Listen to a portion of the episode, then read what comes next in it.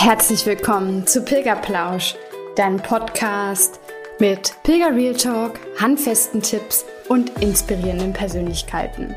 Ich bin Denise und als leidenschaftliche Pilgerin, Pilgerbegleiterin und Coach zeige ich dir, wie das Pilgern dich nachhaltig verändern kann. Wenn du ready bist, dann lass uns losgehen.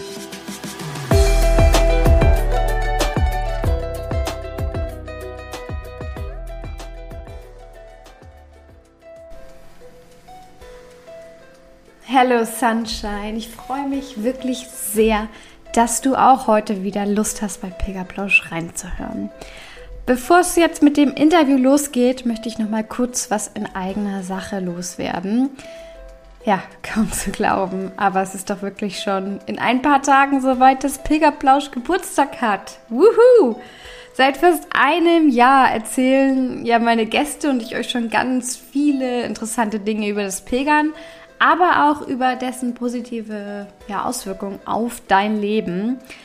Und wenn der Podcast auch deinem Leben schon so den ein oder anderen Impuls geben konnte, dann würde ich mich wirklich sehr freuen, wenn du jetzt kurz auf Stopp drückst und für den Podcast eine Bewertung da lässt. Oder auch wenn du einfach eine tolle Zeit bisher schon beim Reinhören hattest. Denn ist ja klar, je mehr Bewertungen es gibt, desto mehr Menschen können auch auf ihn aufmerksam werden. Ja, und weil das Jubiläum ja jetzt kurz vor der Tür steht, habe ich mir die eine oder andere Sache für dich auch überlegt. Vieles dazu werde ich auf meinem Instagram-Account Pilgerzauber mit dir teilen. Unter anderem werde ich dort live gehen mit dem einen oder anderen bereits dagewesenen Interviewgast. Da werden wir nochmal so anknüpfen an Dinge, die vielleicht passiert sind in der Zeit oder aber auch Dinge, die wir zum Beispiel bei Sarah Baron einfach vergessen haben anzusprechen, nämlich das Thema Zurückkommen. Deswegen hier einfach mal kurz schon die Einladung für dich. Spring gerne rüber zu Instagram. Auch hier bekommst du regelmäßig Inspiration und Impulse von mir rund um das Thema Pilgern und Persönlichkeitsentwicklung. Und gern kannst du mir natürlich da auch eine Nachricht schreiben, was dir an Pilgerplausch ganz besonders gefällt, ob du noch irgendwelche Vorschläge oder Inspirationen hast, ob du irgendwas an Themen mal unbedingt von mir hören möchtest, dass ich mir da vielleicht auch mal einen Gast zu suche. Schreib mir einfach alles, was dir gerade so auf der Seele brennt. So, jetzt aber zum heutigen Interview. Ich habe mal wieder einen, naja, um genauer zu sein, zwei Pilgerneulinge zu Gast heute. Ja, richtig gehört, zwei Gäste. Ines und Sarah sind Schwestern und pilgern bald zum ersten Mal auf dem Camino Frances.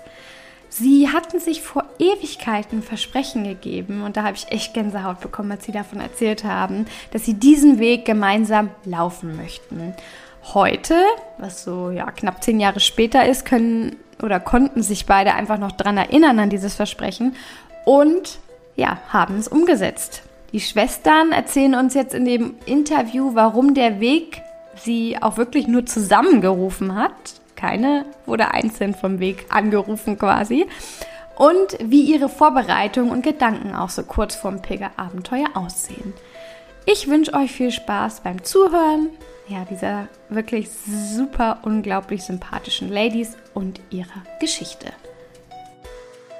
Es ist wieder soweit. Ich habe heute wieder zwei und ich sage wirklich zwei Pilgerneulinge dabei. Es ist auch für mich etwas Besonderes, weil ich das erste Mal zwei Menschen im Interview zu Gast habe hier bei Pilgerplausch, Pilgern für Anfänger, nämlich die liebe Ines und Sarah. Hallo, herzlich willkommen, ihr beiden. Hallo, hallo Denise. Ähm, erzählt doch einfach am besten erstmal so, wie ihr seid, äh, wie, wer ihr seid, so rum und wie ihr zum Pilgern oder beziehungsweise generell dazu gefunden habt, erstmal, dass ihr zu zweit euch auf den Weg machen wollt. Ja, also ich bin äh, Sarah. Ich weiß jetzt gar nicht, wie weit ich ausholen soll. Ich bin 38 Jahre alt, Mutter eines vierjährigen Sohnes, verheiratet, wohne in der Nähe von Lippstadt in Nordrhein-Westfalen und ähm, arbeite in der Justiz. Und ähm, ja, Ines ist meine Schwester. Ja, äh, bin 35 Jahre alt, verlobt, relativ frisch werde dieses Jahr halt also auch noch äh, vor den Traualtar treten.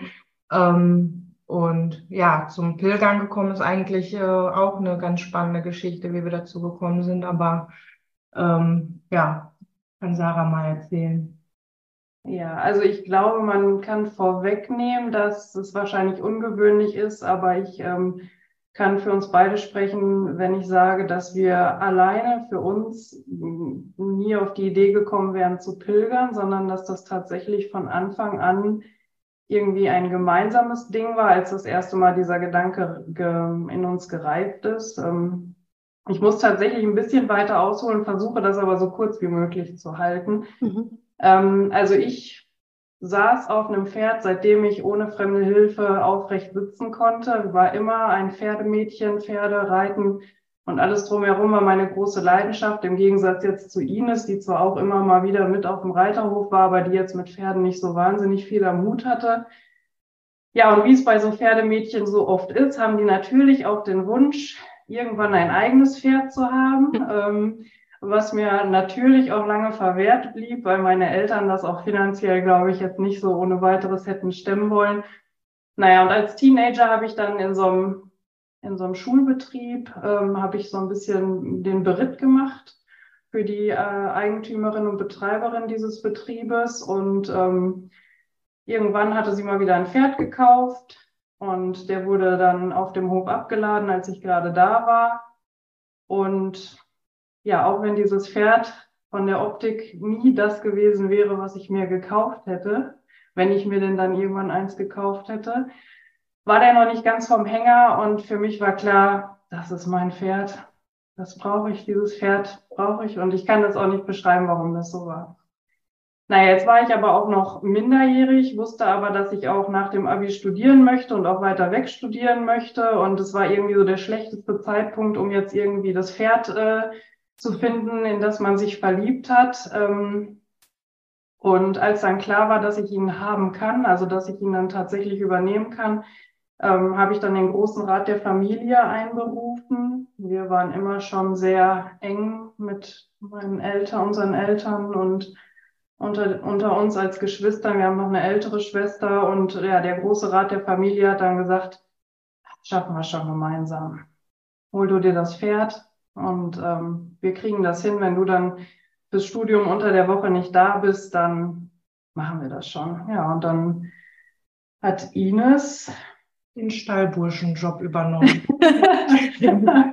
Und das ist ganz erstaunlich, weil tatsächlich, ich war, glaube ich, 17, vielleicht gerade 18 und Ines war drei Jahre jünger und alleine schon aufgrund dieses Alters ähm, hat das, also wir waren gar nicht so sehr in einer Welt. Wir waren so, in, ne, wir waren zwar immer gut gematcht, so als Schwestern, aber wir lebten doch schon sehr aneinander vorbei. Und dann kam das Pferd und dann kam Ines Stallburschenjob, wie sie so schön gesagt hat. Ja. Und dann war auch nach vier Wochen klar, dass das nicht mein Pferd ist, sondern unser Pferd.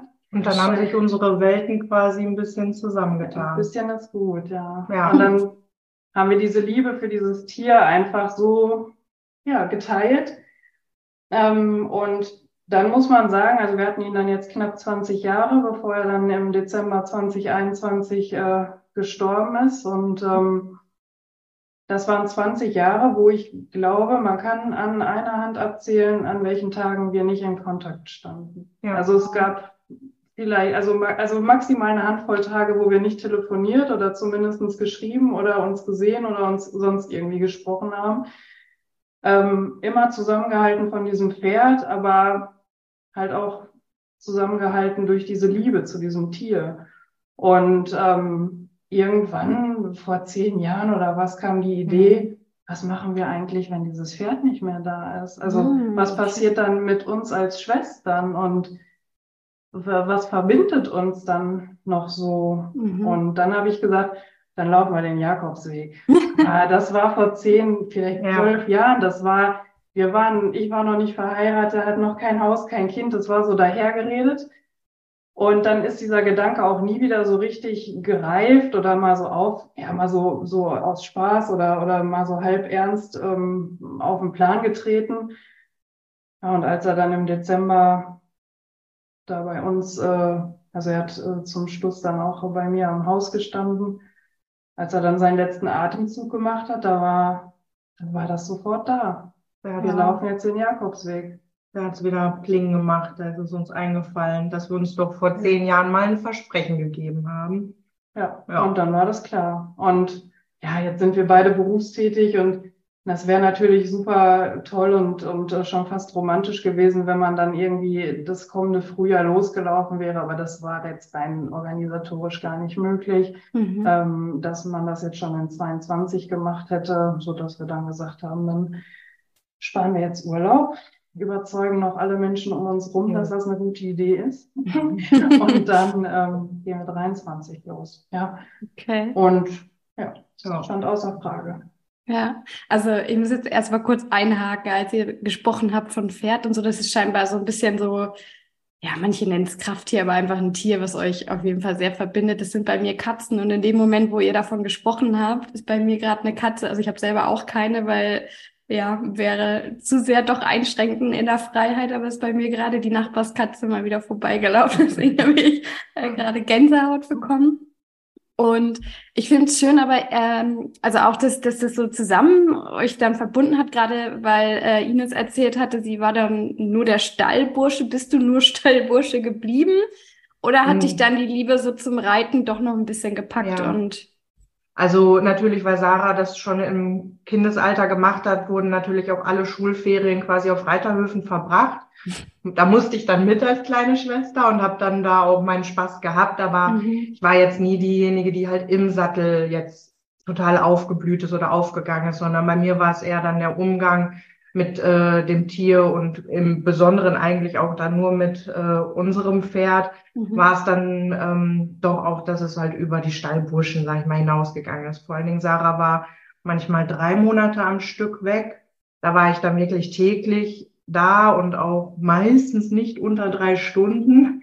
Ähm, man war halt jung und hatte halt auch die Zeit. Ähm, und dann bin ich natürlich auch ja, da so reingewachsen und vor allen Dingen, äh, was unsere Verbindung dann halt gebracht hat, ist halt einfach, dass man diese Verantwortung für ein Lebewesen hat und es einfach so unglaublich einfach mit, mit Sarah als Schwester, die Absprache, jede Denkweise, die, alle Entscheidungen, die dieses Tier betreffen, waren einfach so einfach und so leicht, dass, ja, dass das halt einfach 20 Jahre lang auch komplett reibungslos und ohne große Komplikationen oder ne, dass man sich mal irgendwie uneinig war. Also wir waren uns in den 20 Jahren, was dieses Tier angeht, nicht einmal uneinig. Mhm. Total schön. Aber ja. es ist dann auch so gewesen, Ines, dass du vielleicht manchmal gedacht hast, oh Mann, ey, ich habe mir das Pferd doch gar nicht ausgesucht. Wenn du jetzt gerade erzählst, drei Monate war sie weg. Also gab es da auch mhm. mal so eine Momente, wo du gedacht hast? Oh. Ja, vor allen Dingen halt am Anfang, ähm, weil äh, unser Pferd auch nicht sehr einfach war. Ähm, mhm. Der kam jetzt nicht als, ich bin hier super eingeritten und das liebevolle äh, Pony und hier setz dich mal drauf, sondern er war auch sehr schwierig. Und ich hatte wenig Ahnung und ähm, da gab es dann auch schon die ein oder anderen Abende, wo ich dann Sarah weinend angerufen habe und gesagt habe, ich weiß nicht, wie ich das noch machen soll. Aber auch da war sie dann halt immer da. Und nächsten Tag bin ich wieder hin und mhm. bin über mich hinausgewachsen und ähm, ja, später ist dieses Pferd dann einfach mit, mit hängendem Kopf hinter mir hergelaufen und alles war tutti frutti und ja, war einfach dann schon fast wie so ein Hund, der hinter einem herläuft und hm. ja. Dann war, aber es gab auch für mich eigentlich immer fast immer nur dieses Tier. Mhm. Ja, nicht das, der, der Reitsport an sich. Ja. Okay. Und dann habt ihr euch entschieden, pilgern zu gehen. Ähm, jetzt kam mir gerade so die Frage, wieso, also klar, ich weiß nicht, ob ihr euch wieder ein neues Pferd gekauft habt, aber gerade Sarah, wenn du so reitaffin bist, man kann ja auch mit dem Pferd mit dem Pferd pilgern geht, so rum. ähm, hast du da drüber nachgedacht oder ihr, kam das für euch auch in Frage oder? Hm, nö. Also ich habe tatsächlich jetzt so auch im Rahmen der Vorbereitung schon mal den ein oder anderen reitenden Pilger mir so ähm, ja angehört, äh, Geschichten gelesen, Geschichten gehört und finde das ganz, ganz großartig. Aber das wäre nie was gewesen, was ich hätte machen wollen. Nee. Also jetzt muss man natürlich auch sagen, ähm, Paddy, unser Pferd, jetzt können wir ja auch mal bei Namen nennen, ne? also das ist der Paddy nämlich gewesen, über den wir hier so viel schon geredet haben. Ähm, der war, der ist jetzt so mit wahrscheinlich etwas über 30 Jahren äh, verstorben. Und da, das war natürlich jetzt auch so die letzten zehn Jahre, war der jetzt auch nicht mehr so fit, dass man das auch nur im Ansatz mit ihm hätte so machen können. Ne? Also wir sind den noch relativ lange geritten, aber der war dann auch absolut ausgelastet mit einer Stunde vielleicht mal im Schritt ein bisschen äh, durch die Felder laufen. Aber der mhm. hätte jetzt so, so, eine, so eine Pilgerreise und so mehrere mhm. Kilometer dann da, die man dann da vielleicht auch hätte machen wollen oder hätte machen müssen, das, das, das wäre auch gar nichts gewesen, was man ihm noch hätte zumuten wollen. Ne? Ja. Also von daher, nee. Also Und die, die Frage, dass man dann wahrscheinlich ein anderes Pferd oder so nimmt, das kommt wahrscheinlich gar nicht nee. in Frage bei der Geschichte, ne? Gar nicht. Gar nicht. Ja. Wenn ich mir überlegt hätte, dass er hier steht und ja, man mit einem anderen Tier dann unterwegs wäre, nein, käme mhm. für mich nicht, also käme für uns beide nicht in Frage. Ja. Schön. Ja, dann lasst uns doch mal so ein bisschen in diese Vorbereitung gehen. Ihr habt es gerade schon erzählt. Äh, es war äh, Ende 2021, glaube ich, wo er verstorben ist. Ne? Mhm. Und dann ähm, geht ihr ja jetzt in ein paar Wochen los. Das heißt, so Frühling 2023. Mhm. Das heißt, da ist ein bisschen Zeit vergangen. Was habt ihr dazwischen jetzt gemacht? Also, das ist so nach, nach dem, wo es so aufgekommen ist, hey, äh, da war doch was mit den Pilgern. Äh, was waren dann so die ersten Schritte, die ihr gemacht habt? Mm, also bei mir war es so, dass ich mich auch erstmal lange nicht getraut habe, meinen Mann mit diesen Plänen zu konfrontieren. Mhm. So dass ich auch erstmal lange das so, also damit schwanger rumgelaufen bin, ohne dass ich das jetzt so schon aussprechen wollte. Und es war ja klar, also wenn mein Mann da nicht mitmacht, weil wir ja nun mal auch den gemeinsamen Sohn haben, dann, ähm, dann kann ich mir das abschminken. Ne? Mhm. So, ähm, also ich, erstmal ist man so eine Zeit lang rumgeeiert, ja, dann habe ich mich irgendwann an Herz gefasst und äh, ja, mein Mann ist nicht ohne Grund mein Mann. Natürlich hat er von Anfang an gesagt, na klar machst du das. Ähm, also alle Sorge oder Ängste waren ganz umsonst. Ja, und dann, ähm, ach, klassisch mit, ähm, so jetzt laufen wir aber erstmal los und dann haben wir äh, viele lange Spaziergänge gemacht, äh, die ein oder andere Wanderung, auch mal über zwei Tage dann ein Wanderwochenende gemacht, so diese Geschichten, dass man überhaupt mal reinkommt, dass man auch mal das passende Paar Schuhe irgendwie findet, ähm, zwischendurch mal dann nach Rucksäcken, ähm, so, aber alles natürlich, weil wir wussten, wir haben jetzt noch super viel Zeitpuffer, also so völlig stressfrei und, mhm. und auch nicht so richtig ähm, geplant. Es war so ein bisschen go with the mhm. flow und jetzt gucken wir erstmal. Ne? Ähm, und dann ähm, die, die Spanisch-App aufs Handy und ein bisschen mhm. Spanisch lernen und ähm, ja, das, also ich muss auch sagen, es, es war jetzt so rückblickend auch ein bisschen sehr langatmig. Also ähm, wenn man die Möglichkeit gehabt hätte, früher loszugehen, dann äh, hätten ja. wir das gerne getan. Und ich würde ich auch jedem raten, gar nicht so viel Zeit für so eine Reise ähm, einzu, also für so viel Vorbereitungszeit ja. einzuplanen, weil das auch schon viel Zauber nimmt, tatsächlich. Mhm. Ja, wir sind jetzt voll drin. Man hat äh, etliche Podcasts gehört und Bilder gesehen und Bücher gelesen. Jede Packliste der Welt. Jede Packliste der Welt gesehen, ähm, in Bild und in Schrift. Und ähm, das ist schon auch, ähm, ja, das nimmt tatsächlich ein bisschen Zauber, aber es war jetzt einfach auch nicht anders möglich und es wäre auch total unnatürlich gewesen zu sagen, okay, wir machen das und dann einfach irgendwie sechs Monate lang mhm. so zu tun, als wäre nichts. Also natürlich fängt man dann auch an, sich mit dem Thema zu beschäftigen und ähm, ja, sich auch schon mal so auf das Equipment irgendwie zu stürzen. Ja. Was, wann, was hat man, was braucht man, ne? Ja, und von daher ähm, hatten wir viel Zeit und äh, haben ja immer noch ein bisschen Zeit und ich glaube, in der Theorie könnten wir dann heute losgehen. Ne? Ja. Ähm, aber es ist zum Beispiel so, dass noch keiner von uns ernsthaft mal den Rucksack gepackt hat und mal geguckt hat, was er wiegt. Mhm. Also ähm, äh, jetzt, ähm, ja, also.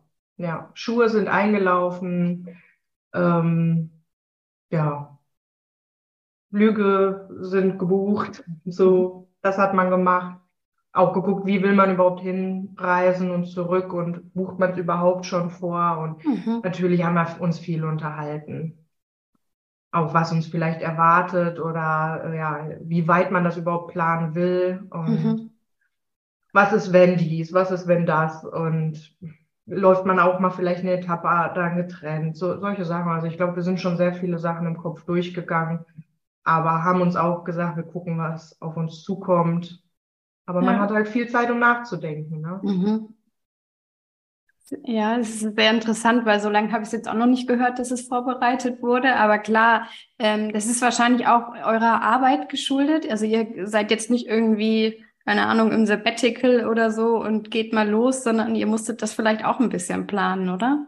Ja, ja, definitiv. Also wir haben das Jahr, also das letzte Jahr auch ähm, wenig Urlaub genommen, um dann halt die Urlaubstage für dieses Jahr anzusparen, damit man überhaupt so einen längeren Zeitraum bei uns sind es jetzt, glaube ich, sechs Wochen insgesamt, ne, die wir uns eingeplant haben.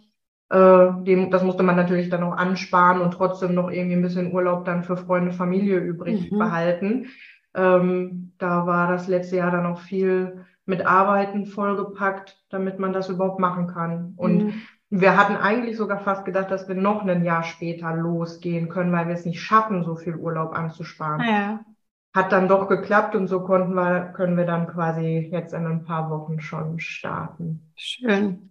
Und wie war das denn so in dieser Phase? Ich stelle mir das jetzt auch äh, schwierig vor, wenn ihr die ganze Zeit, ähm, sag ich mal, mit weniger Urlaub klargekommen seid. Das ist natürlich auch entsprechend, wie sehr ihr in euren Jobs verankert seid, was, was, was ihr da auch für eine Energie irgendwie aufwenden müsst. Aber wie war das auch ähm, gleichzeitig erstmal weniger Urlaub zu haben letztes Jahr und dann aber auch vielleicht diese ähm, Absprachen mit Freunden, Familien zu treffen, die wahrscheinlich mehr Urlaub haben, hatten und zu sehen, dass die jetzt vielleicht einmal mehr irgendwie wohin fahren können. Wie, wie hat sich das oder hat sich das auf euch ausgewirkt? Sarah, du schüttelst den Kopf. Gar, gar, also gar nicht. Hm, gar nicht. Mhm. Also, nee. Also Sarah ist jetzt, glaube ich, gerade so, wo es jetzt bald drauf hinausgeht, schon urlaubsreif. Also das, das Auch wenn das jetzt nicht der klassische Urlaub ist, aber so mhm. mal, ne, man denkt dann so, ach ja komm, nehme ich halt mal nur halb so wenig äh, Urlaub wie sonst, aber man merkt es dann am Ende halt doch, wenn man so lange durcharbeitet. Mhm. Ähm, und mit Freunden und Familie ähm, ist es eigentlich ein kleiner Verzicht, weil man schon sonst ja noch mal dieses Jahr mit einem mit Freundinnen mal weggefahren wäre ähm, oder halt auch Sarah fährt trotzdem mit ihrer Familie noch weg. Die hat das so gut hingekriegt, dass sie trotzdem ihren Familienurlaub quasi noch machen kann. Ähm, und ich verzichte halt einfach dann dieses Jahr mal noch auf irgendwelche größeren Urlaube mhm. oder halt auch dann, wenn wir geheiratet haben, die Flitterwochen fallen dann auch erstmal für dieses Jahr flach. Aber ja, ich finde das gar nicht so schlimm. Im nächsten Jahr hat man auch wieder Urlaub und ähm, ja, dann geht's halt wieder los. Ja. Also Ines, deine Schwester hat es jetzt erzählt, dass sie so ein bisschen Angst hatte, das dem Mann zu erzählen, weil natürlich der mitspielen muss. Wie war das bei dir, wenn du jetzt erzählst, du stehst mhm. kurz vor der Hochzeit? Ähm, kann ja auch sein, ähm, wenn man sich irgendwie auch viel irgendwie im Außen bewegt, dass man sich denkt, Gott, das könnten die anderen denken.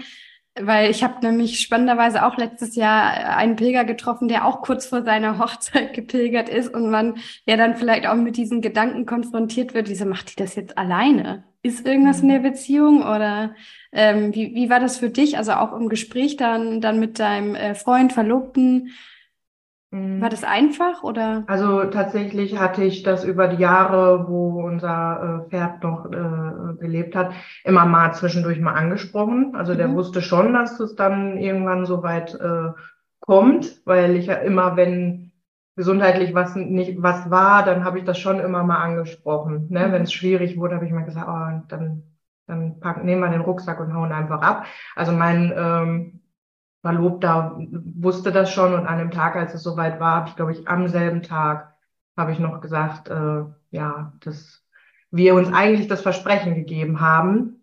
Äh, ich habe aber auch nichts zu Sarah gesagt, weil ich dachte mir, ja, die hat jetzt, vielleicht weiß sie das gar nicht mehr, dass wir uns das damals mal versprochen haben. Sie hat ja jetzt auch Familie und Kind und wie, wie soll das überhaupt gehen? Ne? Das kriegt man ja gar nicht hin. Und als dann eine Woche später waren wir auch zusammen laufen, ne? Und da hat sie es angesprochen und da, ich glaube, das, ja, hab ich gedacht, ach, ja, also da ist, da bin ich, also was Schöneres habe ich da, also habe ich nicht mit gerechnet, dass Sarah dann sagt, ey, du, weißt du noch, dass wir uns was versprochen haben, wir müssen jetzt los, ja. Bin ich danach direkt zu meinem Verlobten und habe ihm das gesagt und der sagte sofort, ja, let's go. Mhm. Und ist auch richtig mit am Fiebern mit, äh, und ja, ist da schon Feuer und Flamme. Und hat ihr auch den Antrag gemacht, als er schon wusste, dass wir ja. loslaufen. Also okay. es war also quasi erst Jakobsweg und dann ja. Antrag. Und okay. von daher kann man, glaube ich, sagen, dass da von, von Ines Seite alles cool ist. Ja, ja. Cool. Ja, und Freunden ähm, war mir das tatsächlich, also da, da habe ich einfach das Selbstbewusstsein, dass mir das eigentlich theoretisch egal ist. Mhm. Meine, ich habe gute Freunde, wenn ich denen das sage, die wussten sofort, woran sie sind. Die hätten da niemals irgendwelche gezweifelt. Die wissen ja auch um die Beziehung von Sarah und mir. Und ja, das war für die eigentlich auch sofort klar. Für die war es zwar neu, die Information an sich, auch so lange weg zu sein dann. Ähm, aber ja, dass die dann irgendwie sagen, warum macht sie das alleine, beziehungsweise mit ihrer Schwester, das, da, da die Fragen gibt's gar nicht. Ja. Ja. Okay. Welchen? Als, Entschuldigung. Ja. Nee, also, sag wer, uns, wer uns als Schwestern kennt, ja. stellt ja. sich nicht die Frage, warum wir das zusammen machen. Okay. es geht es. Schließt sich aus. Ja. Sehr gut. Ähm, jetzt sprechen wir die ganze Zeit vom Pilgern. Wo geht's für euch eigentlich hin? Auf welchem Camino? Für welchen habt ihr euch entschieden? Ganz klassisch den Francis und auch ganz klassisch von Saint-Jean dann ähm, mhm. starten wir bis nach Santiago, beziehungsweise je nachdem, wie viel Puffer noch da ist, dann vielleicht sogar noch bis nach Finisterre. Das ja. ist vor allen Dingen für Ines ein äh, großer Wunsch, noch bis ans Meer zu laufen. Ähm, aber ja, ich glaube, es ist ihr auch gelungen, so ein bisschen den Druck rauszunehmen und jetzt zu gucken, schaffen wir es bis dahin zu Fuß, vielleicht auch nur mit dem Bus dann mit einer Tagestour, aber ja, das ist jetzt erstmal der Plan. Mhm. Genau. Santiago ist gesetzt und alles, was dann noch kommt, ist nettes, äh, nettes äh, Zubrot hm, ja, oder eben nicht. Ja. Und äh, wie ist es jetzt für euch dann, wenn ihr sagt Camino Frances? Also warum gerade der? Gab es da auch irgendwie, ein, keine Ahnung, habt ihr euch das Buch von Harpe mal angelesen, während ihr im Stall saßt oder äh, tatsächlich nicht. Ich glaube, du hast es erst gelesen, nachdem wir wussten, dass wir dann jetzt los wollen, ne? Mhm. Hast es doch gelesen, ne? Ähm, ja, eigentlich haben, wussten wir auch bis zu dem Punkt, wo wir gesagt haben, wir laufen den gar nicht, dass es ja mehrere gibt. Mhm. Demnach war uns eigentlich auch nur der Französ bekannt, aber auch da wussten wir gar nicht von wo bis wo geht der. Wenn, wo wir uns dann in die Recherche begeben haben und gesehen haben, oh, es gibt noch ein paar mehr, kam auch, glaube ich, noch der. Der Norte hat uns auch noch sehr gereizt. Mhm. Mm, war dann aber, wäre zeitlich ja doch auch noch mal ein bisschen on top gewesen. Ist auch, glaube ich, einfach vom Laufen noch mal etwas anspruchsvoller und ähm, ja, dann, also der Del Norte war tatsächlich kurz mal im Gespräch, mhm. ernsthaft im Gespräch. Alle anderen wären uns ja nicht alle anderen, die Via de la Plata, ähm, also von der habe ich zumindest erst sehr spät erfahren, dass es die noch gibt. Die wäre aber so oder so raus gewesen, weil einfach auch dieses äh, Netz mit Herbergen und sowas mhm. ähm, uns da nicht ähm, ausreichend gut ausgebaut gewesen wäre oder ist. Und die anderen wären zu kurz. Also uns war auch klar, wir wollen jetzt länger als zwei Wochen raus ja. ne? und los und Portugies und. Und dann haben wir gedacht, wir starten erstmal ganz klassisch mit dem Französisch. Sehr gut, mit Luft nach oben. Ja, genau. Wie habt ihr das denn für euch äh, geplant? Also Sarah, du hast gerade gesagt, die Infrastruktur ist da jetzt nicht so auf der Via de la Plata. Also Habt ihr schon Unterkünfte vorgebucht, die Etappen euch schon vorgeplant oder lasst ihr einfach mal alles auf euch zukommen? Ja, wir haben die erste Unterkunft in Saint-Jean gebucht. Das mhm. ist ähm, allerdings auch noch ein Doppelzimmer, also jetzt nicht die, die klassische Herberge in den Mehrbettzimmern. Ähm, das war aber jetzt auch so ein bisschen so aus so einem Impuls heraus, ey, wollen wir die erste Nacht nochmal irgendwie gucken, dass wir wissen, wo wir schlafen und wie wir schlafen und dann einfach auch ähm, von da dann starten und da waren wir auch sofort beide fein mit und haben dann diese Unterkunft gebucht äh, ähm, im Rahmen der Anreise, die dann ja noch zu buchen war. Ähm, alle anderen Herbergen buchen wir nicht vor. Ja. Also wir laufen dann und gucken und hoffen. Und es ist tatsächlich so, also ähm, dass ich schon auch ein bisschen Angst habe, dass man dann irgendwie nicht unterkommt. Mhm. Ähm, aber man wird ja ein Gespür dafür kriegen, wie, wie sieht's aus? Ist hier viel los? Ist hier, sind die Herbergen voll? Sind die mäßig ausgelastet? Und wenn man jetzt irgendwie nach der, nach dem zweiten Tag irgendwie merkt, jetzt haben wir schon wieder das Problem, dass wir nicht unterkommen oder nicht so unterkommen, wie wir vielleicht unterkommen wollen, dann wird man vielleicht diesen Plan verwerfen müssen und dann doch schon vorbuchen, ja. Aber das soll dann tatsächlich so ein bisschen ähm, vor Ort einfach dann gefühlt werden und entsprechend dann agiert werden, ja. ja. ja. Und von den Etappen halten wir uns erstmal natürlich grob an denen, die einem so vorgegeben werden. Ähm, sollte aber natürlich ein Tag gut laufen und man geht noch mal fünf Kilometer mehr, dann ist man halt schon von den üblichen Etappen abgewichen. Also auch da machen wir uns, also eigentlich planen wir bisher erstmal nur bis Saint-Jean. Ja. Wenn wir da sind, ja. gucken wir weiter. Also ich gerade noch gesprochen, wir glauben zwar nicht, aber vielleicht ist diese Napoleon-Route ja noch gesperrt, weil noch Schnee liegt und mhm. man muss da schon umplanen, ne? weil jetzt unser ursprünglicher Plan wäre, die zu laufen. Ja. Ja, gucken, ne? Also kann man ja jetzt auch irgendwie schlecht vorhersagen, ne? Von daher. Ja. Voll schön. Also meiner Meinung nach macht ihr es genau richtig, einfach drauf los, die erste Nacht, die noch ein bisschen Sicherheit geben kann und dann einfach mal schauen, was passiert. Mhm. Äh, Sarah, du hattest gesagt, äh, mal schauen, wenn es nicht so läuft, wie wir wollen mit den Unterkünften, dann buchen wir vielleicht. Wie wollt ihr denn? Also was, was soll die Unterkunft sein? Bleibt ihr in, in zwei Bettzimmern in Pension oder geht ihr wirklich in die Herbergen und? Also unbedingt Herberge, unbedingt erstmal Herberge versuchen. Mhm. Also, also zumindestens ich. Mhm ich glaube aber auch Ines, wir gehen da schon sehr aus unserer Komfortzone raus. Also es ist mhm. jetzt nicht so, dass wir immer den Fünf-Sterne-Urlaub machen, aber ne, so Herberge ist ja echt auch nochmal eine Ansage, aber auf jeden Fall erstmal die Herberge. Also mein großer Traum ist da oben auf ähm, Roncesvalles in dieser riesen Herberge mit diesen 100 Bettzimmern oder wovon sie immer sprechen, da, da rein zu marschieren und eins von den 100 Betten zu haben und zu gucken, was so kommt. Ne? Und ähm, auch da, wenn, also wir sind, das ist ja auch das Schöne an, an einfach unserer Beziehung untereinander zwischen Ines und mir. Wenn Ines sagt, Herberge feiere ich total, will ich unbedingt weitermachen und ich sage, du, ich bin raus, äh, dann können wir uns auch vorstellen, getrennt zu pennen in den Orten. Mhm. Also ja.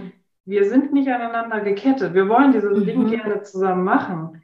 Aber wenn uns auf dem Weg, aus welchen Gründen auch immer, wir da irgendwie sagen, das matcht jetzt nicht, dann sind wir ja erwachsen genug und ja. haben auch genug Liebe füreinander übrig, zu sagen, du machst dein Ding, ich mach mein Ding. Also wir schließen jetzt auch nicht völlig aus, dass wir getrennt in Santiago einlaufen. Mhm. Das ist nicht unser Wunsch, überhaupt nicht. Das ist auch nicht unsere mhm. Vorstellung. Aber das ist in unserem Horizont schon drin. Ja, wär, das passiert. wäre ja auch irgendwie naiv zu sagen, nein, wir ziehen auf jeden Fall alles komplett gleich durch. Ich gehe zwar irgendwie davon aus, weil ich uns kenne, dass wenn der eine sagt, geht gar nicht hier in der Unterkunft, geht der andere mit. Also wir finden da irgendwie immer einen Kompromiss, der sogar so leicht ist, dass es gar kein Kompromiss ist. Mhm. Aber trotzdem haben wir uns auch darüber unterhalten, weil stellen wir uns vor, wir sind dann an dem Punkt, wo dann natürlich auch noch andere Emotionen mit einfließen und dann muss man sich entscheiden, ja, gehen wir jetzt getrennt und haben unterschiedliche Meinungen dazu. Deswegen haben wir das vorher schon besprochen und wissen, woran wir sind, wenn es dann soweit ist. Ja, ja. total super. Ich glaube, das ist wirklich das Wichtigste, wenn man zu zweit losgeht, dass beide sich mal drüber unterhalten, was so die Erwartungen sind und wenn das oder das eintritt, was dann ja, was man dann machen kann, ne? Und dass man vor allem auch einfach ehrlich miteinander ist. Und ich bin schon echt super gespannt aufs Gespräch, wenn wir uns wieder hören, wie es da mhm. gelaufen ist, ob ihr zusammen ähm, nach Santiago gekommen seid oder auch das ein oder andere Mal dann zusammen äh, getrennt, meine ich, voneinander übernachtet hat. Also sehr spannend. Ihr, ihr ähm, ja. Hat auf jeden Fall jetzt schon einen Spannungsbogen eingebaut dadurch. Das darf nur natürlich Mama und Papa nicht wissen, also ich hoffe, die. Den haben wir natürlich versprochen, das war immer schön zusammenbleiben. Aber wäre ja jetzt dann auch, wenn glaube ich nicht, dass wir. Ja, gut, also man ja. braucht sich, glaube ich, keine Sorgen machen, auf dem Jakobsweg nee. unterwegs zu sein. Ja. Äh, dann interessiert mich jetzt einfach nochmal so ein bisschen, ihr habt es gesagt, mit Spanisch habt ihr jetzt angefangen zu lernen. Also es ist jetzt wirklich so, dass ihr euch da unterhalten könnt auf Spanisch oder habt ihr das einfach nur mal gemacht, weil ihr denkt, es kann euch ein bisschen weiterbringen, aber den Rest mhm. schauen wir trotzdem mal.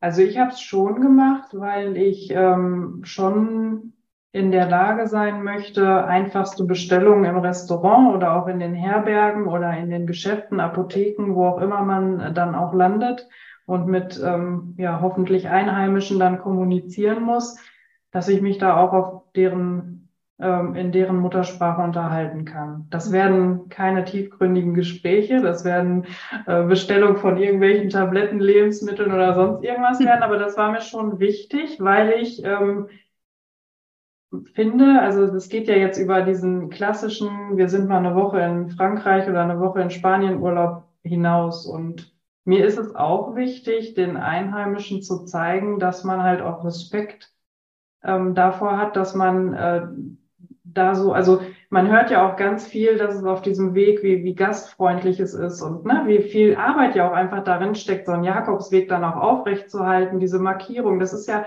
das machen ja nun mal die Einheimischen, ne? so denke ich mal überwiegend. Und denen einfach auch so ein bisschen zu zeigen, ich respektiere dich, ich respektiere dein Land und ich möchte deine Sprache sprechen. Also mir war das schon auch wichtig zu, jeder wird sofort hören, dass Spanisch nicht meine Muttersprache ist, aber mir war es wichtig, äh, so ein bisschen das als ähm, Respektgabe irgendwie äh, zu, zu präsentieren. Ja. Mhm. ja, definitiv stimme ich dir zu 100 Prozent zu. So sehe ich das auch und ja, ich kann es mir zwar noch nicht vorstellen, wie das sich dann anhört, wenn man mal so ein Gespräch fühlt. Aber ich glaube, wir werden, werden uns da ganz gut durchschlagen. Ja. Aber notfalls könnte auch Englisch sprechen, oder? Ja, ja, ja. Okay. Englisch, Englisch funktioniert sehr gut. Ja. Also ich meine, man kommt auch nur Deutsch mit Deutsch unterwegs äh, da weiter, aber einfach jetzt auch für die Zuhörer mal so ein bisschen, glaube ich, aus Interesse ja. gesprochen. Nee, ich finde es auch schön, einfach dann äh, etwas zu verstehen, was man vielleicht auf dem Weg sieht, an äh, ne, mhm. Wörtern, Schilder, Zeichen, irgendwie so. Das finde ich halt gut. Ja. Oder so eine spanische Speisekarte so ein bisschen zu verstehen. Mhm. Ne? Also kann ja auch nicht schaden. Habt ihr dann einen Kurs richtig genommen oder habt ihr es einfach euch mit so einer ähm, App, was es heutzutage alles so gibt?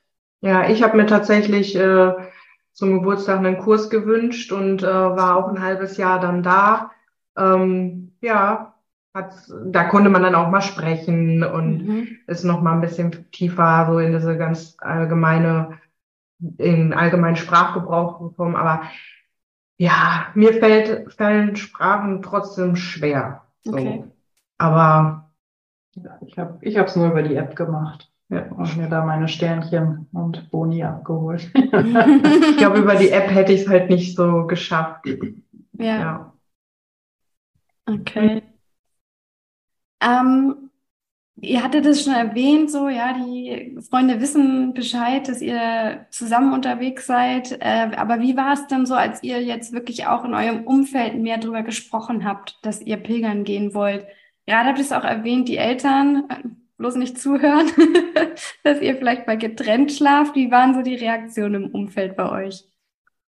Ähm, tatsächlich äh, war nur das halt unseren Eltern zu sagen einmal ein bisschen aufregend, weil man sich da auch wirklich dann hingesetzt hat, Mama, Papa, wir müssen euch äh, was erzählen. Die waren aber natürlich, so wie unsere Eltern sind, auch sofort Feuer und Flamme und interessiert von dem, was wir so machen. Bei meiner Mama kommen jetzt manchmal dann so ein paar äh, ängstliche Gedanken durch, aber bei den Freunden kann ich mich ehrlich gesagt gar nicht so gut dran erinnern, wie es war, denen das dann zu erzählen. Und auch die sind einfach nur, die sind sogar so begeistert davon, dass sie das selber dann anderen Leuten erzählen und sich damit unterhalten und dann zu mir kommen und ja, ich habe eine getroffen, die hat das und das erzählt und ach und also die sind so stolz quasi darauf, dass wir das machen, dass die dann ja sich sehr darüber freuen und sehr gespannt sind, glaube ich. Mhm. Bei mir jedenfalls, ich weiß nicht. Ja, also ich, ähm, kann die, die Reaktionen waren eigentlich ähm, erstaunlich gelassen. Also, also ein bisschen so, als wenn man den Leuten sagt, man ist jetzt halt mal irgendwie ja drei Wochen im Urlaub. Ähm, aber also es war gar nicht so, dass jetzt entweder die total vor lauter Freude sich irgendwie überschlagen haben oder vor lauter Kritik irgendwie nicht wussten, was er noch, noch erzählen soll. Es war so neutral. Es war so, ja, mach mal und äh, wir sind gespannt. Mhm. Aber ja, und äh, meine, ja, unsere Eltern, also ich hatte, hatte nicht das Gefühl, dass die es jetzt total gefeiert haben. Ähm, ja, aber ich meine, wir sind beide über ja. 30. Ne? Also ich meine, man muss sich ja jetzt auch nicht mehr die Erlaubnis der Eltern holen. Ne? Klar will man auch mit deren Segen irgendwie losgehen. Aber ähm, also jetzt vor allen Dingen unser Vater, ich glaube, wenn er es entscheiden könnte, hätte er gesagt, er erlaubt jetzt nicht, weil so seine beiden Töchter jetzt auf dem Weg, das ist für ihn auch echt immer aufregend. Aber ja, mhm. so im Großen und Ganzen ist, glaube ich, die die Spannung bei vielen da. Ja. Die sind einfach, die wollen jetzt auch wissen, was uns dann da so erwartet. Papa kriegt eine Tracking-App, damit er sieht, wo wir sind. Das wusste ich noch gar nicht. Ja, habe ich mir schon okay. Und äh, ja, das war eine ganz neue Information für mich übrigens. naja. Ja.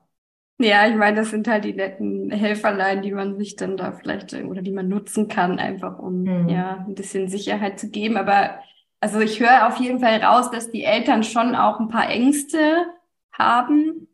Ähm, hat sich das auf euch ein bisschen auch übertragen? Weil manchmal ist es ja wirklich so, wenn, wenn man selbst sich noch nicht ganz sicher ist, dann spiegelt das Umfeld ja auch oft die Ängste, die man eigentlich selber in sich trägt. Ist das bei euch dann auch mal irgendwie kurz aufgeflackert oder? Wir waren von Anfang an so sicher, das zu machen, dass es eigentlich egal. Nee, eigentlich hat das keinen Einfluss auf, auf uns, an, macht mit, nee, nein. Mhm. Schön. Ja, und dann ist das Umfeld so gespannt. Äh, wie macht ihr das auf dem Weg? Habt ihr das Handy dabei? Äh, schreibt ihr jeden Tag eine WhatsApp, eine SMS oder Habt ihr da euch vor allem auch schon abgesprochen? Also nicht, dass ihr irgendwie dann am Tag 20 Nachrichten bekommt, hey, wie läuft's bei euch? Ja, wir haben ähm, tatsächlich jetzt, also wir sind, also ich bin völliger Insta-Neuling gewesen, aber wir haben dann irgendwann im vergangenen Jahr, mhm. ja, im vergangenen Jahr entschieden, wir machen uns jetzt einen Insta-Account und ähm, alle, die wissen wollen, wie es bei uns läuft, müssen das über Insta abchecken und können uns natürlich da dann auch irgendwelche Likes, Kommentare oder Fragen hinterlassen.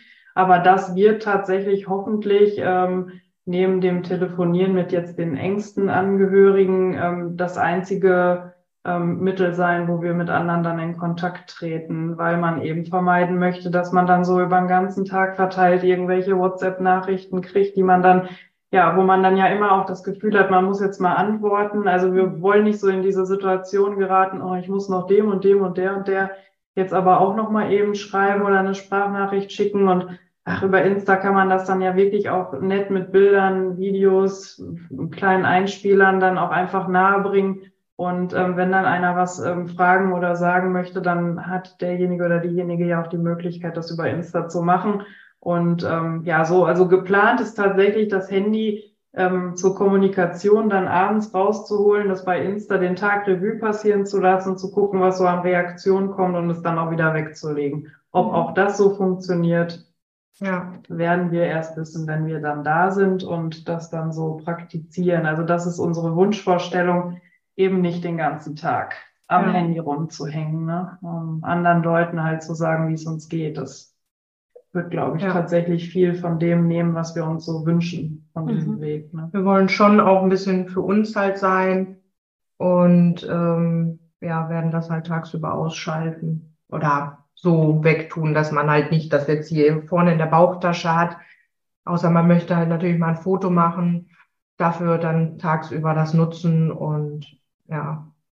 Ja. Nicht jede WhatsApp beantworten, die kommt. Nee, so ein bisschen back to the basics, ne? Ja. Also das Handy ist halt Kommunikationsmedium und gleichzeitig vielleicht auch Kamera, vielleicht ja. auch mal ein bisschen Musik hören und dann ja. das aber auch. Ja, finde ich echt gut. Aber Sarah, bei dir stelle ich es mir jetzt noch ein bisschen schwieriger vor, wenn du einen kleinen Sohn zu Hause sitzen hast. Ähm, Machst du das genauso? Also, oder wie habt ihr euch da abgesprochen, dass du da auch mit ihm in Kontakt bleibst? Und vielleicht magst du uns auch nochmal kurz abholen, wie es so ist für deinen Mann. Also, ich meine, er ist jetzt länger alleine mit dem Kleinen. Ist er das gewöhnt? Kann er sich das auch gut einteilen? Keine Ahnung, weil er selbstständig ist oder hat er da irgendwie auch noch Absprachen im Job treffen müssen? Hm. Ähm, also mein Sohn ist tatsächlich der Einzige, der das äh, Go hat, mich 24-7 äh, anzurufen. Mhm. Das haben wir ihm halt schon gesagt, sobald er mit mir sprechen möchte oder Videotelefonie machen möchte, dann darf er das auch um 13 Uhr, wenn ich gerade unterwegs bin. Und das weiß Ines auch und damit ist Ines auch cool. Mhm. Das wird aber allerdings, glaube ich, gar nicht so oft vorkommen, weil äh, mit seinen vier Jahren auch einfach dass diese, dieses Telefonieren ja für sich noch gar nicht so entdeckt hat. Das ist ja noch gar nicht so unbedingt das Sprachmedium für ihn. Mhm. Ähm, deswegen, aber er hat das, das Go. Ähm, mein Mann ist im normalen Angestelltenverhältnis, ähm, aber wir haben halt einfach so ein gutes Backup. Wir haben äh, gute Freunde mit teilweise gleichaltrigen Kindern ähm, die schon ähm, mannigfaltig signalisiert haben, dass sie Till auch mal von der Kita mit abholen können ähm, oder ähm, die dann ähm, irgendwie sagen, er kann dann auch mal da pennen und ähm, oder morgens ähm, können wir ihn dann auch bringen. Ähm, wir, meine Eltern sind da. Ähm, also mhm. mein, mein Mann ist jetzt aber auch, also er ist es auch gewohnt, mit Till alleine zu sein. Ähm, weil er auch schon, wenn wir mal so Wanderwochenenden hatten oder so, ja auch dann mit ihm äh, daheim geblieben ist. Also die beiden, die kommen gut miteinander zurecht und ähm, ich, ich, ich glaube nicht, dass, dass es da irgendwelche Ängste gibt, so mhm. von, von der Seite meines Mannes. Also Vielleicht sieht er es auch so ein bisschen als Chance, dass er auch nochmal closer wird, weil es mhm. ist schon so, wenn ich da bin, dann bin ich doch auch die Hauptperson. Dann hat mein Mann jetzt nicht so wahnsinnig viel Raum. Ähm, und deswegen kann ich mir sogar vorstellen, dass sie sich eine ganz gute Zeit machen und das auch einfach mal genießen, dass man halt nicht immer so ähm, mich da rumspringen hat und ähm, ja, dann einfach auch zwangsläufig immer nur Mama, Mama, Mama irgendwie das Thema ist. Ne? Ja, und dann, ach, dann gibt's noch den Urlaub mit Oma und Opa an der See und dann gibt's noch eine hm. Woche Urlaub mit nur äh, Vater und Sohn und so gestalten die sich jetzt die Wochen. Ne? Also das, ja. das wird schon gut klappen. Also das, das ist tatsächlich auch was, also ich habe natürlich total Angst davor zu vermissen. Mhm ähm, und auch so doll zu vermissen, dass es mich wieder nach Hause treibt. Mhm. Ähm, aber ich habe überhaupt gar keine Angst oder Bedenken, Till jetzt bei seinem Vater zu lassen. Mhm. Also nicht, nicht mit einer Faser meines Körpers ähm, hätte ich da Bedenken. Also nee, das, das gibt's wirklich nicht. Nur halt Angst, dass entweder ja, Till mich so sehr vermisst, dass es nicht mehr funktioniert, ähm, dass man mich dann anruft und sagt, ich glaube, du musst zurückkommen. Oder halt, dass ich sage, pff, nee, also das habe ich mir irgendwie einfacher vorgestellt. Das kriege ich einfach mit dem Heimweh nicht mehr, nicht mehr ver vereinbart. Ne? Ja, das heißt, so wie ich es raushöre, ist es wahrscheinlich dann das erste Mal, dass du so lange von ihm getrennt ja, bist, oder? Ja, ja, ja, ja, so lange, ja. Also ich hätte jetzt, ohne dass ich es jetzt genau ähm, nachdenke, aber ich hätte, ich hätte jetzt gesagt, dass ich also, ähm, ich glaube, länger als zwei Nächte nicht weg war bislang. Mhm. Mhm. Ja, an, an, am Stück. Aber also das, vielleicht waren es auch mal drei Nächte, aber diesen langen Zeitraum war ich noch nicht von zu Hause weg. Ja. Und du hattest am Anfang erwähnt, dass du so ein bisschen da auch immer so das nur für dich behalten hast und nicht mit deinem Mann gesprochen hast, weil du halt auch Angst hattest, dass das gar nicht funktioniert. Waren das dann auch so Bedenken in Richtung, dass du ihn so lange nicht allein lassen möchtest? Oder war es wirklich eher dieses, ich sag mal, organisatorische, dass das nicht klappt? Ähm, ich muss dazu sagen, für mich wie für Ines auch wenn das jetzt Leute, die mit Tieren nicht viel am Mut haben, war es sowieso im Dezember der Horror. Ne? Also als Paddy dann nicht mehr war, das war ein, ein Karussell der Gefühle, das würde ich behaupten, hatte ich so in meinem Leben noch nicht. Und ähm, da kamen natürlich ganz viele Ängste und, und ganz viel Trauer und Wut und Hilflosigkeit. Und ich glaube, das spielte auch alles noch mit da rein, dass ich überhaupt nicht bereit war zu sagen, du, ich habe da noch einen Plan. Ne? So, weil ich auch gar nicht in der Lage gewesen wäre, das so so zu kommunizieren, wie man es äh, kommunizieren sollte, ohne da jetzt viel, ja, ich, das war einfach viel zu emotional alles. Und äh, ansonsten war das eher, vielleicht ist Angst auch zu viel, so eine Unsicherheit, weil also ich, ehrlich gesagt weiß ich auch gar nicht, wie ich reagieren würde, wenn mein Mann jetzt kommt und sagt, du, ich will sechs Wochen mit dem Motorrad äh, und meinen Kumpels ähm, irgendwie durch die Alpen äh, fahren. Da hätte ich wahrscheinlich auch erstmal ziemlich doof geguckt. Mhm. Also äh, am Ende hätte ich gesagt, tu das, was dir gut tut, so wie er es auch gemacht hat, weil wir einfach, ähm, ja, da glaube ich, beide relativ entspannt sind und auch beide ähm, euch den Freiraum genau den, den, den Freiraum lassen wollen. Aber das ist natürlich schon ein Brett. Also machen wir uns nichts vor. Jemanden, der berufstätig ist, sechs. Wochen dann mit dem Kind alleine lassen, mal eben so, das, das weiß ich auch und das erkenne ich auch hoch an. Und Jakobsweg pilgern und ähm, schön und gut. Und wenn man so die Geschichten hört von den Leuten, die sich freitags entscheiden und montags losgehen, das ist alles super romantisch und super toll zu hören und ich beneide das auch. Aber das geht halt nicht in jedem Lebenskonzept. Und wenn man halt eben mit einem kleinen Kind und einem Mann und einem Haus und einem Pipapo zu Hause ist, dann ist das keine, ähm, keine Entscheidung, die man für sich trifft. Das ich bin fremdbestimmt auch mhm. ein Stück weit. Ne? Und ähm, deswegen ähm, ist das nicht meine Entscheidung, sondern es war unsere Entscheidung. Und ich bin natürlich froh, dass, ähm, dass mein Mann sich da auch entsprechend entschieden hat und gesagt hat, äh, lauf diesen Weg, wenn du den laufen musst. Ne? Mhm. Aber das, ähm, das verkenne ich auch nicht. Also ich, ähm, ja, das ist, ähm, mir fehlen da auch die Worte zu sagen, wie sehr, wie viel mir das wert ist, dass ich jemanden an meiner Seite habe, der der das halt so mitmacht. Das ja. ist für mich nicht selbstverständlich. Also mhm.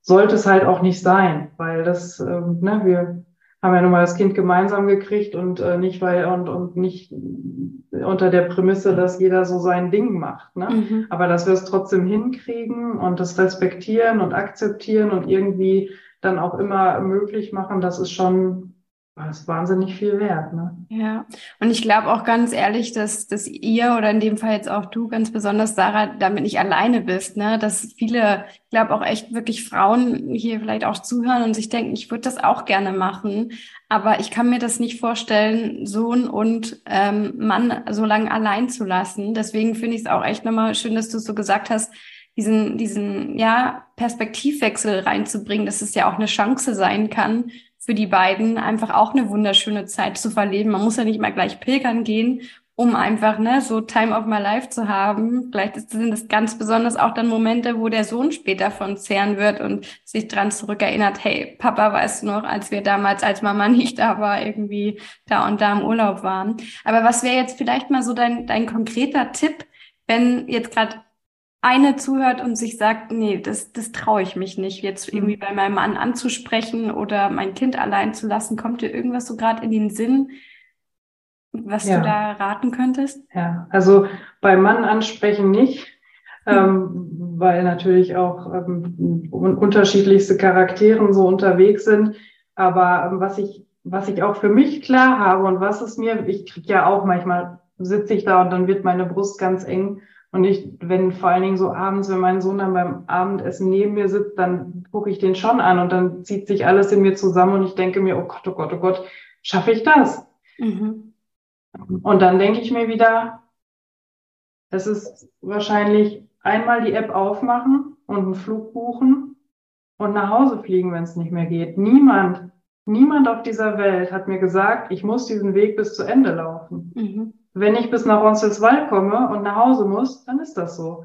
Und wenn ich bis nach Santiago komme und dann nach Hause fahre, fliege, weil, weil ich angekommen bin, dann ist das auch so. Aber es macht doch einfach. Jeder Mach Schritt es. ist mehr wert als kein Schritt. Ne? Einfach, einfach machen und gucken, was passiert. Und natürlich, ich habe eigentlich nur zwei große Ängste, wobei die Abstufung schon auch nochmal sehr deutlich ist. Meine allergrößte Angst ist, sich zu verletzen auf dem Weg und verletzungsbedingt aufgeben zu müssen. Das ist schon so, da habe ich Respekt vor. Mhm. Und dann ist noch eine Angst, die kommt aber doch deutlich später, dass ich fremdbestimmt abbrechen muss. Mhm. Also sprich, zu Hause ist irgendwas. Und wenn es jetzt meine Eltern sind oder eben mein Sohn, mein Mann, was auch immer, whatever, das ist auch noch eine Angst von mir. Mhm. Aber dann denke ich mir halt auch wieder, nur weil man jetzt die Angst hat, es gar nicht zu versuchen, ist ja Quatsch. Macht ja. es. Und wenn es so kommt,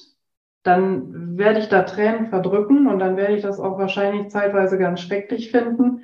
Aber dann glaube ich vielleicht in fünf Jahren nochmal los. Mhm. Also ich vergebe mir ja nichts. Man vergibt sich ja nichts. Ne? So und von daher, das wäre so mein Tipp. Mach doch einfach und mhm. guck, wie weit du kommst. Ja. Und ähm, vielleicht ist es ja auch wirklich so, dass die Beziehung auch zwischen mir und meinem Sohn wächst dadurch, dass wir das mal gemacht haben. Ne? Mhm. Das muss ja nicht negativ sein. Es kann ja auch sein, dass es mal gut ist, dass man nach viereinhalb Jahren immer zusammen sein, total close sein. Und ich glaube, wir sind wirklich sehr close, dass es vielleicht auch mal gut ist, wenn man merkt, ich kann auch zeitweise ohne dich und du kannst auch zeitweise ohne mich.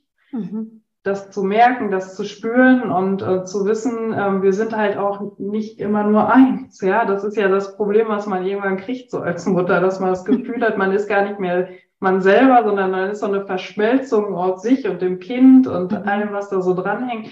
Und dass man das vielleicht wieder mal so ein bisschen aufbricht und ähm, spürt, das bin ich und das bist du und es ist gut, dass wir uns haben, aber wir können halt auch mal ohne einander. Ja. ja. Ist vielleicht auch echt gerade so ein schönes Alter bei deinem Sohn, gerade dieses, ne, so, so ich, also das, dieses Ich irgendwie kennenlernen, mhm. wer er ist, welche Stärken und so, finde ich auch eine ganz spannende Perspektive. Und auch was du gesagt hast, das war wirklich mein Learning schlechthin nach dem Jakobsweg, dass nichts in Stein gemeißelt ist. Auch jeden Plan, den, den man gemacht hat, ne, ihr sagt jetzt auch, vielleicht landen wir in Finisterre zu Fuß, vielleicht auch nicht. Also man darf sich Raum lassen, ne? Für, ja. für den Zauber am Ende des Weges und ja. für alles andere auch. Und auch das Ansprechen einfach bei anderen Personen mhm. ist so, wenn du es gar nicht erst versuchst, es anzusprechen, weil du schon Angst hast vor einer Reaktion, die vielleicht für dich nicht 100 Prozent darauf halt das ist, was du halt dir ja wünschst, finde ich es halt ja schwierig, weil man kann es auch einfach ansprechen und selbst wenn du nur zu 50 Prozent die Rückantwort bekommst, die du dir erwünscht hast, dann ist es ja auch schon mal etwas, wo man drauf aufbauen kann. Mhm. Und ähm, ja, nur es etwas nicht anzusprechen, nur weil man Angst vor irgendeiner Reaktion hat, sollte man einfach nicht haben. Da ja. sollte man einfach das Selbstbewusstsein haben und wenn der Mann oder Freund oder auch Freunde oder Familie sagen, ey, du tickst doch wohl nicht richtig, selbst damit kann man irgendwie arbeiten und ähm, findet dann eine Möglichkeit. Entweder sagt man, ich mache es trotzdem, komme was wolle und ja, lebe dann halt mit, mit dem, ne, ähm, mhm. Reaktionen, die man dann halt kriegt. Oder man sagt ja, okay, wenn es vielleicht nicht jetzt passt, dann passt es aber vielleicht einfach nächstes Jahr oder so. Ja. Aber etwas nicht, also ich glaube, dann hat man auch Angst, von sich aus schon loszugehen, wenn man es noch nicht mal ansprechen möchte. Mhm glaube, dann bist du dir selber noch nicht mal sicher, ob du gehen willst. Ja. Und, ja. Und was ich da auch ganz spannend finde, ich habe jetzt gerade so dran gedacht, für Leute oder für ähm, einzelne Pilger oder Solo-Pilger, die losgehen, diese vielleicht gar nicht so diese äh, Herausforderung vorher haben, aber es passiert ja auch oft auf dem Weg, dass man da irgendwie an Menschen gerät und, und auch da vielleicht mal dann sagen muss, hey, also ich habe jetzt gerade irgendwie die und die Gedanken oder ich fühle mich so und so dabei. Und deswegen finde ich, ist das Pilgern auch irgendwie eine sehr schöne Sache in der Hinsicht, dass man da lernt, mehr und mehr für sich einzustehen und ähm, ja auch auf seine Bedürfnisse ein bisschen zu achten und dann halt, wie ihr es auch gesagt habt, den einen oder anderen Kompromiss zu finden. Ja, ja, definitiv. Offen, ehrlich sagen, was man denkt. Und halt keinen Wettbewerb rausmachen. Ja. Ne? Ich meine, es ist nun mal so, dass wenn man jetzt, man, man muss in die Schule, man muss Arbeiten schreiben, man muss gewisse Noten bringen, man muss ja schon ganz viel, um, bis man dann irgendwann groß ist und wahrscheinlich auch noch darüber hinaus. Mhm. Aber auf dem Jakobsweg muss man einfach nicht. Und ich muss auch nicht äh, in vier Wochen in den Zug steigen und losfahren. Mhm. Ne? Ich, das ist alles nicht unser Plan, aber ähm, unser Plan ist, das zu machen und durchzuziehen, aber ich muss nicht. Äh, ja. der, das, das ist halt, glaube ich, wichtig, dass, dass das kein, ja, nicht so ein Ding wird, wo man sich wieder irgendwie versucht, selbst zu behaupten, zu beweisen oder irgendwas zu erreichen. Das, das muss man ablegen. Ja. Und dann kann man das auch. Dann kann man das auch ähm, mit, mit kleinen Kindern im Hintergrund und mit, mit äh, Verlobten im Hintergrund und, und dann kann man das, weil man einfach weiß, ähm, das ist ein Klick und eine Buchung und ich äh, fliege wieder nach Hause. Ich bin ja nicht aus der Welt, ne? Also, ja. ja. Und Ihr habt gesagt, äh, Ängste ansprechen und generell bei euch auch, dass ihr über eure Erwartungen und all sowas sprecht, ist äh, wichtig für euch und das merkt man euch auch total an, dass ihr da sehr, sehr klar seid, finde ich total schön. Ähm, habt ihr dann drüber gesprochen? Ich gehe jetzt mal fest davon aus, aber ich frage trotzdem mal, wie ist es, wenn das jetzt so wäre? Diese Fremdbestimmtheit ist da. Sarah bucht den Flug. Ines, was machst du dann? Ja, haben wir natürlich drüber gesprochen und auch das ist einfach eine äh, eine spontane äh, individuelle Entscheidung, die ich dann treffen werde. Umgekehrt mhm. halt auch, je nachdem, was halt ist. Mhm. Also ich kann dir nicht jetzt sagen, ja, ich komme dann auf jeden Fall mit, mhm. weil es ja auch immer noch drauf ankommt, warum ne, sie jetzt zurückfliegt ja. oder fährt. Ne? Aber ähm, wenn ich, also das mache ich einfach ganz spontan abhängig davon, wie es gerade ist, wie es mhm. läuft, was der Grund ist. Wenn es natürlich ne, Gott behüte, irgendwem nicht gut geht, werde ich mitfliegen, ist klar. Mhm. Ne, es ist halt ja auch meine Familie, ne? Um, ähm, aber ja, wenn Sarah jetzt einfach sagt, ich möchte nach Hause, ich möchte nicht mehr weiterlaufen, dann könnte ich mir schon vorstellen zu sagen, ich bleib hier und ich ziehe das für uns beide durch. Und mhm. ja, ich komme dann zurück ja, mit dem allem, vollen Puff. Und vor allem zieht es ja nicht nur für euch beide durch, sondern auch für Paddy, habt ihr gesagt. Ja. Ne? Mhm. Habt ihr irgendwas irgendwie mit dabei oder so? Habt ihr, wollt ihr irgendwas am Cruz del Ferro ablegen, in Finisterre verbrennen? Habt ihr euch da irgendwas vorgenommen?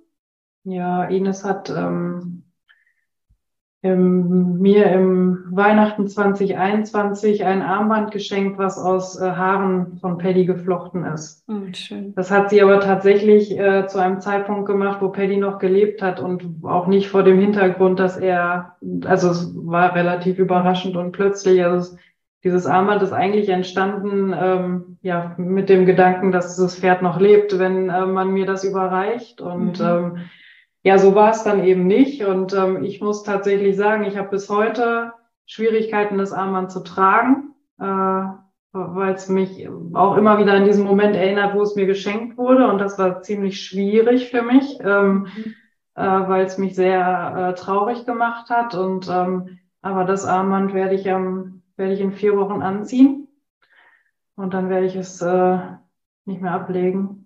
Und wenn ich es auf dem Weg verliere, dann ist das gut, dann ist das irgendwie ein gutes Zeichen.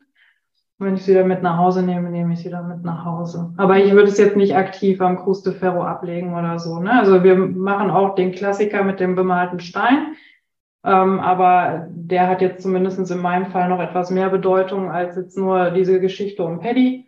Den werde ich da auch ablegen. Ja, da werde ich so ein bisschen mehr ablegen als das. Ja. Ähm, aber ja, ich nehme auf jeden Fall dieses Armband mit. Ich mhm. ziehe es jetzt durch. Also ich nehme ihn mit. Ganz wahrhaftig. Sehr schön. Ja. ja. Toll.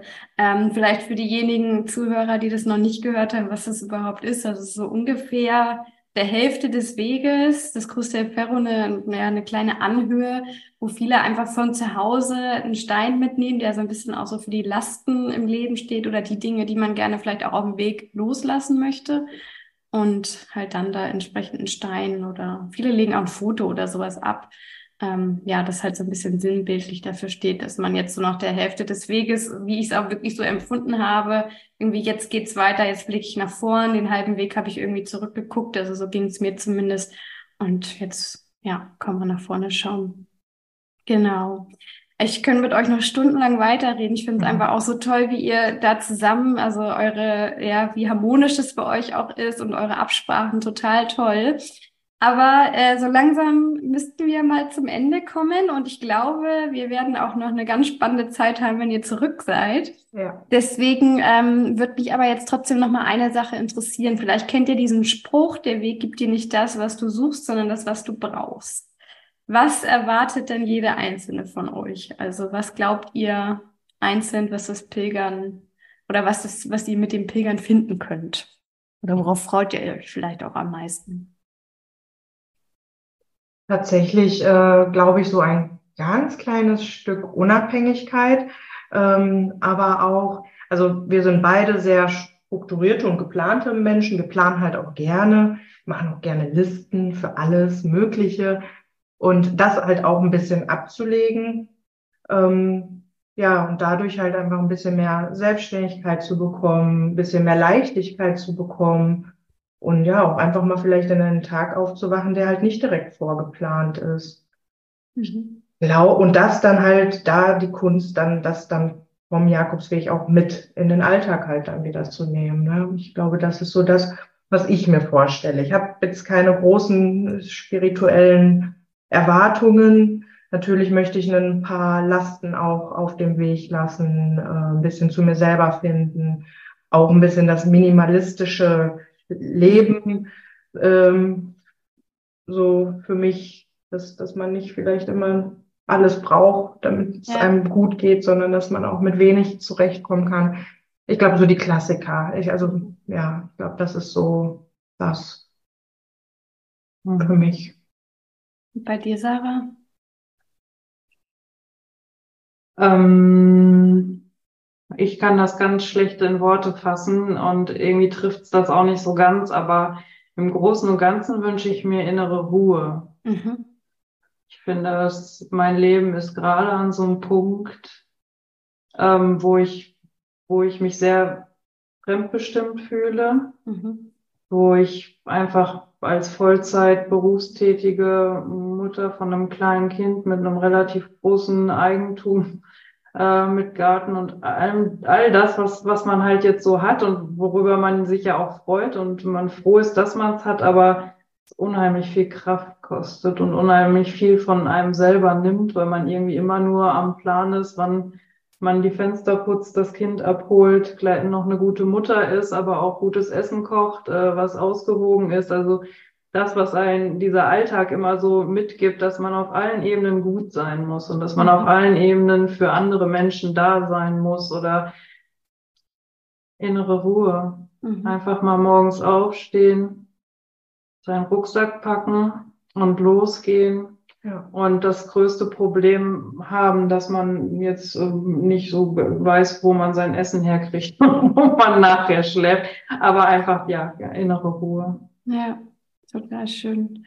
Das heißt, äh, am Ende habe ich immer noch so zwei Fragen an die Neupilger.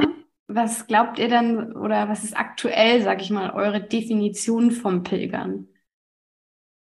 Ja, haben wir uns auch schon drüber unterhalten. Tatsächlich halt auch beim Wandern einer, einer kürzeren Strecke, wo wir uns dann gefragt haben, ist das denn halt auch schon Pilgern? Mhm. Und ähm, ich weiß jetzt nicht, wie Sarah das sieht, aber ich finde, Pilgern hat halt nichts mit der Länge der Strecke zu tun oder mit ähm, der Anzahl der Tage, die du läufst, sondern einfach mit deiner eigenen Einstellung, wieso du losgehst, mhm. warum du jetzt diesen Schritt machst. Ähm, ja, und ja, ich glaube, das ist es so. Also man kann halt selbst an einem Tag, man kann halt gehen, man kann spazieren gehen, man kann wandern. Aber du kannst halt genau dieselbe Strecke halt auch pilgern, wenn du das möchtest. Aber ja, man kann halt auch den Jakobsweg einfach nur wandern. Also ja, ja ich glaube, das ist für jeden ein, ein, ein, ein Ding, wie man es halt fühlt. Ein Gefühl. Ich glaube, Pilgern ist einfach ein Gefühl. Mhm. Ja. Und ich glaube inzwischen, dass für mich Pilgern bedeutet, dass man den Weg als Ziel begreift. Dass man sich eben keine Ziele setzt. Weil nicht das Ziel das Ziel ist, sondern der Weg dahin. Und ja. das ist halt so das, was, ähm, ne, wenn man dann morgens im Bett liegt um, weiß ich nicht, 4.45 Uhr, wenn der Wecker klingelt und man sein, seinen Tag schon im 20-Minuten-Takt geplant hat, weil es nicht anders möglich ist, ähm, um dann irgendwie auf diese ganzen Ziele immer so hinzu, aber das, das ist nicht Pilgern. Pilgern ist im Hier und Jetzt. Ja, genau. Schön. Und die andere Frage, ich glaube, ihr hattet das vorhin schon kurz erwähnt, ich weiß nicht, ob ihr sie beantworten könnt, wie schwer euer Rucksack ist. Nein. ich ich habe schon Angst vor dem ersten Liegen tatsächlich.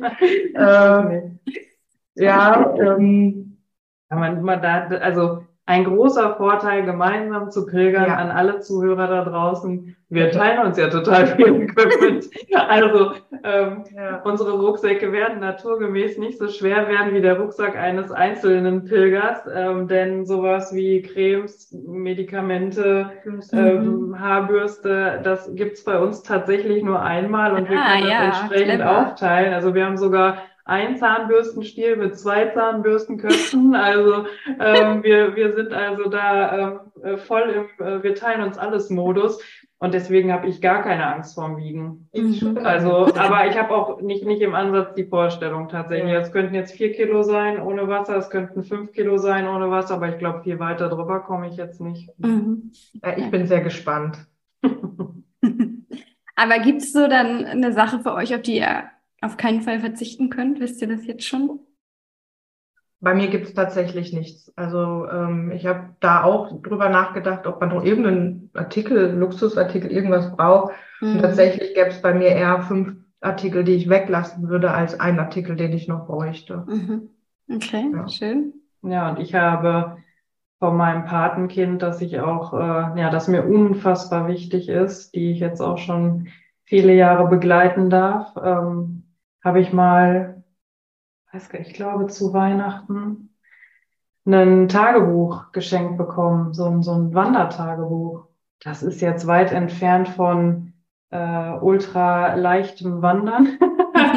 Aber das kommt auf jeden Fall mit. Mhm. Einfach weil ich auch dann sie so ein bisschen mit auf, auf dem Weg habe und ähm, ich das einfach so habe mich so gefreut, als sie mir das geschenkt hat, weil es äh, schon so weitsichtig ist. Ne? Also so, äh, sie, sie wusste das zu dem Zeitpunkt schon und dann geht sie los und kauft da so ein, so ein kleines Wandertagebuch und schenkt mir das und das müsste ich ganz bestimmt nicht mitnehmen, aber das, äh, also jetzt, weil ich es brauche, aber mhm. das kommt auf jeden Fall mit, weil ich es möchte.